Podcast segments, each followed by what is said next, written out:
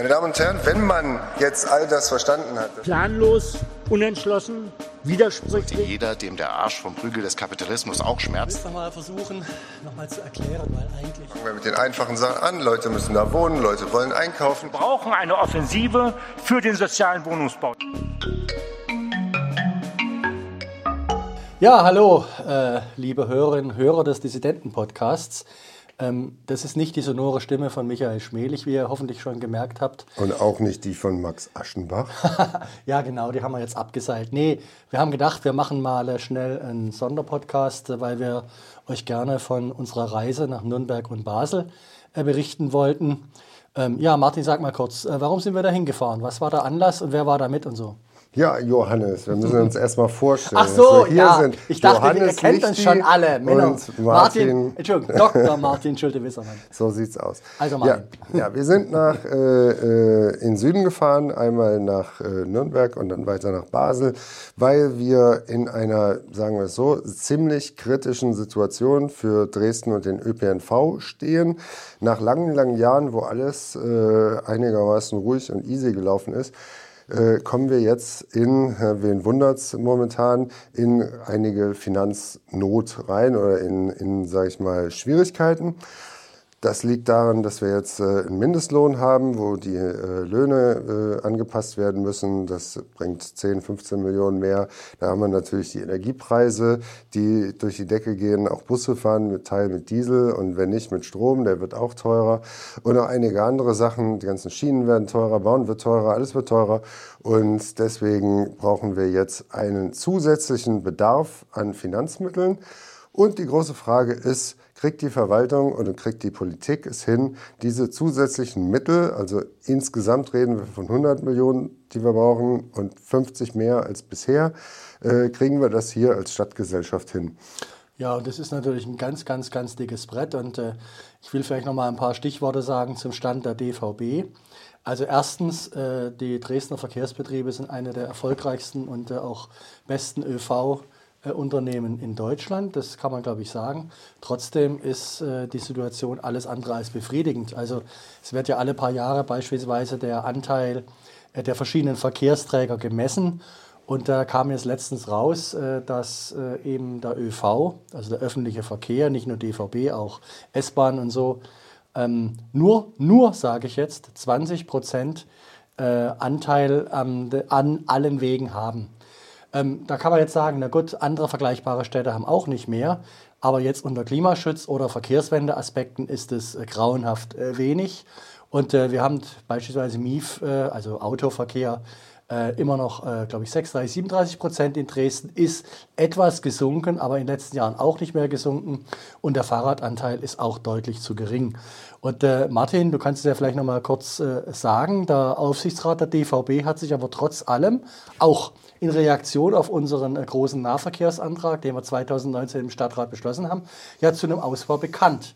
Und das ja. in der Finanznotsituation. Vielleicht sagst du mal zu dem Ausbauprogramm was. Ja, also äh, ich muss an dich und mich äh, und noch, wenn man ehrlich ist, noch den Stahlmann-Fischer damals ja, und den Hendrik Mattis. Stahlmann-Fischer von der SPD und, den, und Jens Mattis von der Linken. Wir haben damals das ausgeheckt. Wir, wir vier haben da wirklich äh, massivst äh, für, drauf gedrungen und auch relativ geschickt durch den Stadtrat gebracht.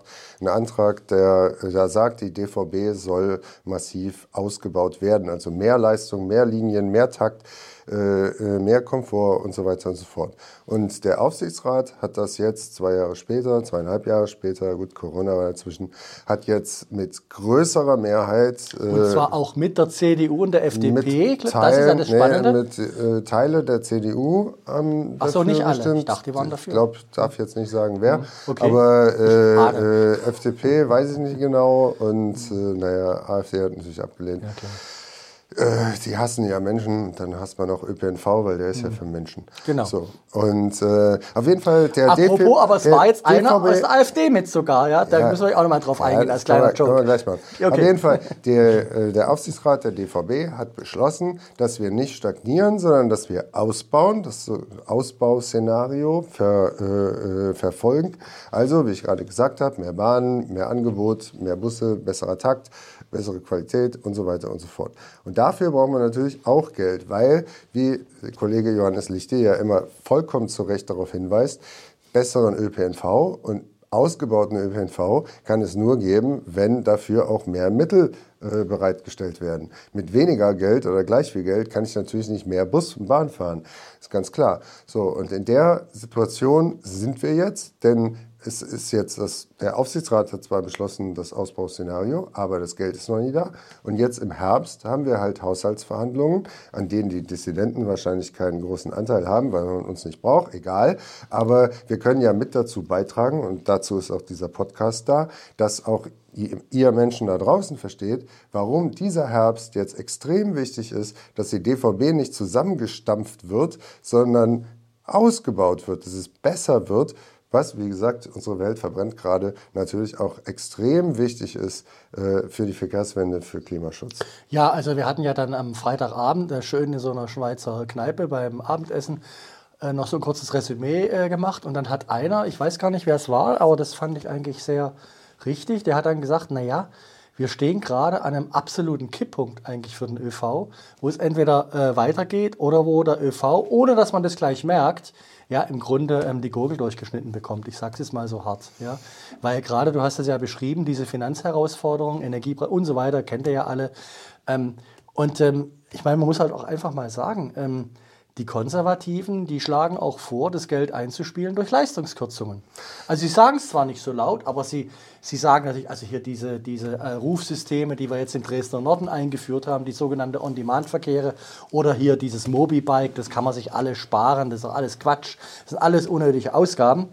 Und ähm, ja, also von daher, ähm, alle sagen zwar, ja, wir sind für unsere DVB, aber wenn man da ein bisschen mal hinter die Kulissen guckt, ist das alles andere als eindeutig. Ja, wobei man sagen muss, äh, äh, du meintest jetzt die konservative Seite im Dresdner Stadtrat. Im Dresdner Stadtrat, Und da genau. fand mhm. ich nämlich unsere Reise sehr, sehr erhellend, mhm. weil wir fahren nach Bayern. Ja, ihr wisst alle, wie die Situation politisch in Bayern ist. Aber in Nürnberg finden mehr oder weniger, so hat man es uns erklärt, sowohl die Verwaltung als auch der politische Raum findet halt ÖPNV und ÖPNV-Finanzierung äh, wichtig. Wichtig bis sehr wichtig. Und da gibt es keine größeren also Schlachten äh, ins super ideologische hinein, sondern da überlegt man sich, wie können wir die Menschen in Nürnberg von A nach B bewegen und wie machen wir das? Und ein Grund dafür ist auch, dass sie in Nürnberg halt ein, wie heißt das, Bürgerentscheid Bürgerbegehren hatten. oder Bürgerentscheid Bürger, hatten die Bürgerentscheid, auch, ja. wo halt die Politik gesehen hat, dass mit großer, großer Mehrheit die Menschen halt eben nicht den ÖPNV eindampfen wollen, sondern sie wollen gute Bahnen, sie wollen gute Busse, sie wollen gut von A nach B kommen. Und Gut, aber auch Klima in Nürnberg war das Thema Parken, das haben wir jetzt noch gar nicht angesprochen. Das ist auch in Dresden einer der äh, umstrittensten Themen. Das war auch in Nürnberg. Aber die haben uns gesagt, wir haben konsequent eigentlich eine Park, äh, also hier Bepreisung und hier Bewohnerpark, also die ganze Stadt ausgedehnt. Und wir nehmen auch äh, immer mehr Parkplätze auch in der Innenstadt weg. Und äh, unserem Gewerbe gefällt es eigentlich auch. Ja. ja, also das, äh, wenn man nur guckt, wie Nürnberg aussieht, gerade Basel, mein Gott, die Innenstadt. Ja, Basel, ganz toll. Äh, ja. Innenstadt lebt, das Leben, das quillt hin und her. Ich meine, ich frage mich da manchmal, wie kann man das alles bezahlen, aber äh, naja, halt das sind ja die ganzen Chemie- und Pharmawesen. Ja, ist, halt, ist halt die Schweiz, ne? aber wirklich jedes Haus in die Altstadt, also ich finde sie äh, relativ... Wunderschön wunderschön und mhm. auch recht groß äh, für eine historische Altstadt. Ähm, und wirklich äh, jedes Haus ist mit Gewerbe genutzt. Und kein Mensch parkt da, aber die Bahnen fahren wirklich äh, an manchen Strecken im Zwei-Minuten-Takt. Ja, gut, das sind fünf Bahnlinien auf einer Strecke, aber äh, man, man, kann noch nicht mal warten, weil man gar nicht warten muss. Ja, ja also da möchte ich äh, jetzt mal gleich reinschnippen. Äh, also Basel, ÖV-Anteil 27 Prozent.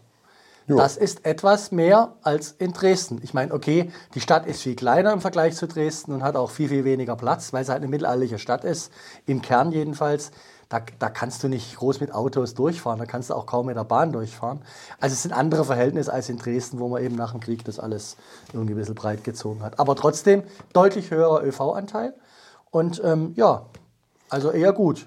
Und die geben auch wesentlich mehr Geld aus als wir dafür, ja, weil ja immer gesagt, das ist so teuer. Überhaupt nicht. Also man kann sich überhaupt im Nachgang sogar noch wundern, wenn man jetzt sich Basel und Nürnberg, und ich glaube, das gilt auch für andere Städte, anguckt. Ähm, wir haben eigentlich ein hervorragendes ÖV-System mit ganz, ganz wenig Geld. Und da muss man sagen, das ging auch jahrelang, jahrzehntelang auf den Knochen der Mitarbeiterinnen, äh, die nämlich, sage ich mal, äh, deutlich weniger Geld auch bekommen haben, als beispielsweise, glaube ich, im Tarifvertrag steht. Und das wird jetzt natürlich irgendwann mal, und das passiert jetzt auch, wird es angepasst. Ja, ja also Basel hat ja auch irgendwie, waren ja ganz stolz, dass sie drei äh, Leute, die an der TU Dresden studiert haben. Ach, das, äh, die werben uns die Leute ja. ab. Ja? Nee, ach, das ja. war total spannend. Er hat dann erzählt, wir gehen dann nach TU Dresden, äh, nach Dresden, da gibt es dann solche, ne, also wo so Bewerbungsklassen, da haben wir einen Stand und wir nehmen da die Leute von Dresden mit, weil die werden hervorragend ausgebildet. Da haben wir natürlich ein bisschen gedacht, mh, hm, die bräuchten wir eigentlich auch hier. Das ist ja der Sinn und Zweck von No Borders. Ne? Also die kommen auch irgendwann wieder und dafür mhm. kriegen wir andere Leute. Nein, was ich richtig, richtig spannend fand, ist äh, auch die Rolle in Basel. Jetzt bin ich wieder in Basel. Mhm. Wir hatten da noch ein, ein äh, halb, dreiviertelstündiges Gespräch mit der dortigen Baubürgermeisterin, würde ich das mhm. mal übersetzen. Äh, die dort übrigens. Frau Keller die Frau mhm. Keller, die mhm. dort auch äh, von den Menschen vor Ort gewählt werden und nicht wie bei uns äh, mhm. von Stadträtinnen nur alleine. Und äh, die dadurch natürlich auch ein ganz anderes Standing hatte. Und die hat uns ganz klar gesagt, erstens, Leute, äh, wenn ihr Basel anguckt, ja, das hat sie, hat sie wörtlich gesagt, das habe ich aus Kopenhagen gelernt, äh, Veränderung geht nicht von heute auf morgen. Veränderung geht auch nicht innerhalb von einem Jahr oder zwei. Das ist ein langer Prozess. Sie hat sogar Krieg gesagt. Er hat gesagt also wir haben natürlich immer gefragt, wie habt ihr das hingekriegt? Wie macht ihr das? Weil wir stehen ja gerade vor dieser politischen Aufgabe, dass wir, weil wir ja im Grunde in Dresden keinen Konsens haben. Genau, und sie hat gesagt, ich glaube, sie war in ihrem früheren Leben Journalistin, hat irgendwie eine Reportage über Kopenhagen gemacht. Und da hätte sie die Frage als Journalistin an irgendeine Verantwortliche in Kopenhagen, hallo, wie hast du das gemacht? Ist doch alles super, alles sind dafür. Da hätte sie auch die Antwort gegeben, nee, das war jahrelanger Krieg. Ja? Ja. Auch in Kopenhagen. Jahrelang oder vielleicht sogar jahrzehntelang. Man muss halt um jede Straße gibt es Diskussionen. Jedes Mal ist immer, oh, und die Autos kommen nicht rein und mein Geschäft geht kaputt. Und ach, das war in Nürnberg so herrlich, wo der ja. eine Weinhändler-Typ da, wo der meinte so, ja, der hat mich beschimpft, hat gesagt, das geht doch nicht und auch Parkplätze wegnehmen.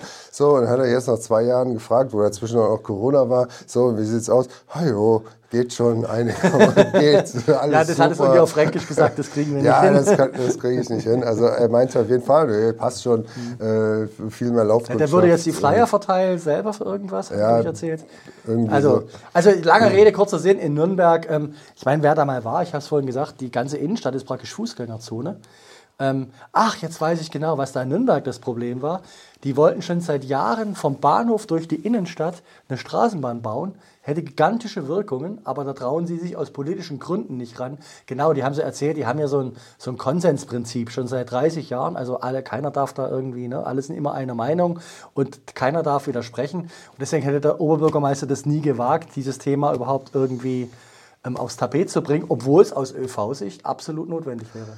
Ja, also wir sehen auch in anderen Städten gibt es ja. Probleme und das war auch eine Erkenntnis äh, ähm, von der Reise für mich persönlich jetzt. Also ich bin ja nicht dahin gefahren, weil ich dachte, ich muss jetzt unbedingt ganz viel lernen, aber ich wollte halt schon äh, aufnehmen, wie das in anderen Städten funktioniert.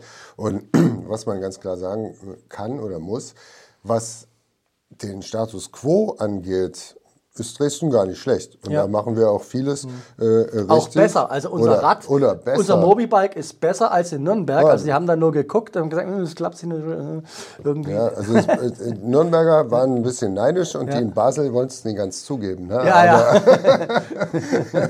aber als wir denen gesagt haben, hier fünf Ausleihen pro Tag und wie viel Fahrräder und so, ui, ja, was, echt? Nee, bei uns sind es mehr als fünf.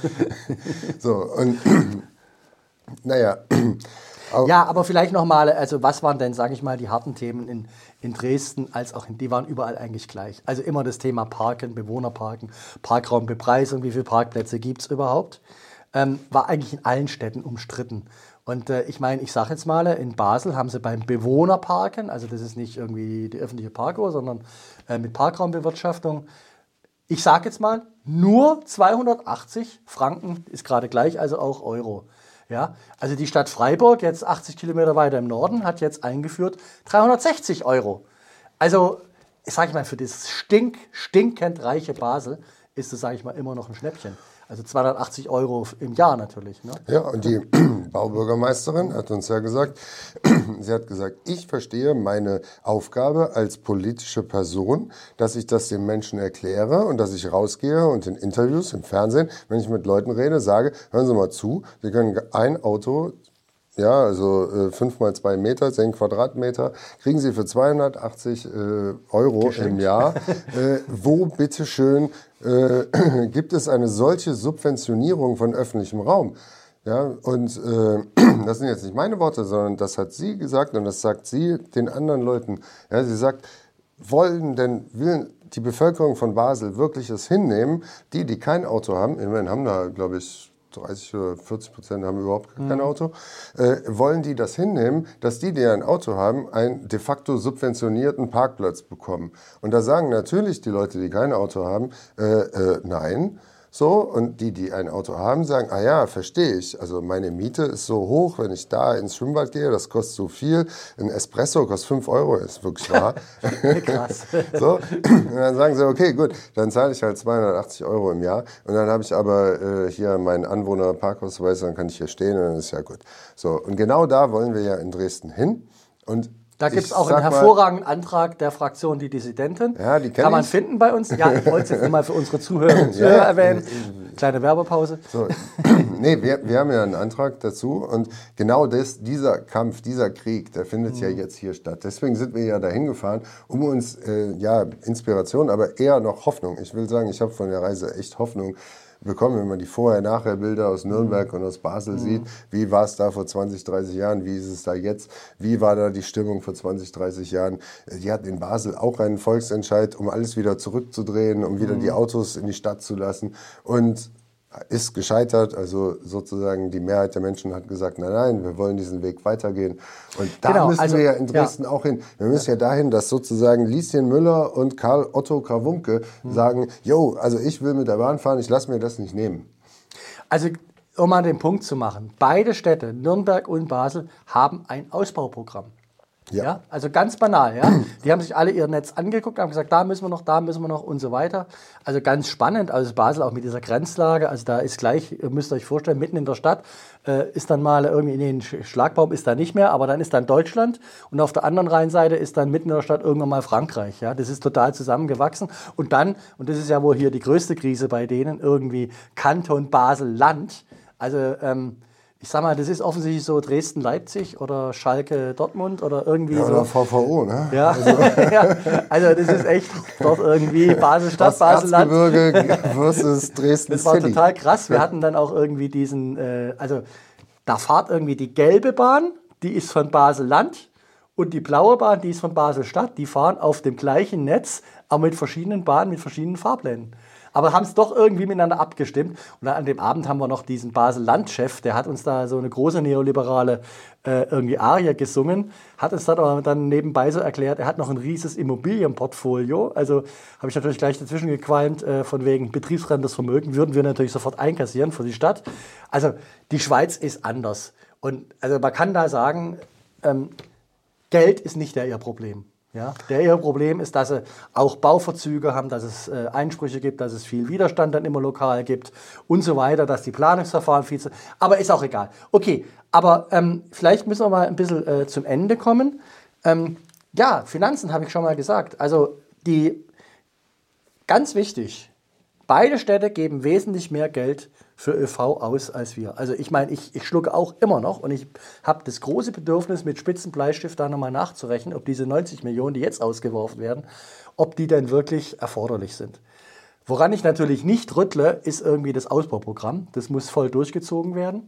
Ich fürchte halt, dass jetzt, sage ich mal, eine Riesensumme ausgeworfen wird, die wir irgendwie abdecken, ja, und dass das dann, sage ich mal, versickert und nicht im Ausbau in Dresden ankommt. Das ist eigentlich gerade meine größte meine größte Sorge, sage ich ganz offen. Ähm, okay, ähm, vielleicht sagen wir noch einmal was äh, zu unserer Besetzung, wer überhaupt da war, weil das hat ja vielleicht auch was für die Debatte jetzt im Herbst was zu tun. Sag Ja. mal, Martin. Ja, also äh, man muss dazu sagen, es waren ja noch äh, Schulferien und äh, die Reise wurde relativ sehr kurzfristig geplant, also richtig festgezurrt wurde sie so vor drei Wochen, vor eineinhalb Wochen. Das heißt, es ist schon möglich, dass natürlich Menschen dann noch im Urlaub sind und dass man Ja, dann ja. deswegen, abgesehen davon, hat halt gefehlt die glorreiche Fraktion der CDU. Was relativ ärgerlich ist, weil sie natürlich mit 12, 13 oder Nee, die wie sind viel jetzt auch weniger immer, geworden, glaube ich. Ja, deswegen sage ich ja 12 oder 13, man weiß es nicht so genau. Äh, Menschen aber trotzdem noch ein gewichtiger Player, eine Playerin ist im äh, Haushaltsgedöns. Äh, äh, gefehlt hat auch die FDP. Das wäre natürlich ein Kulturschock gewesen für alle von den Fünfen da.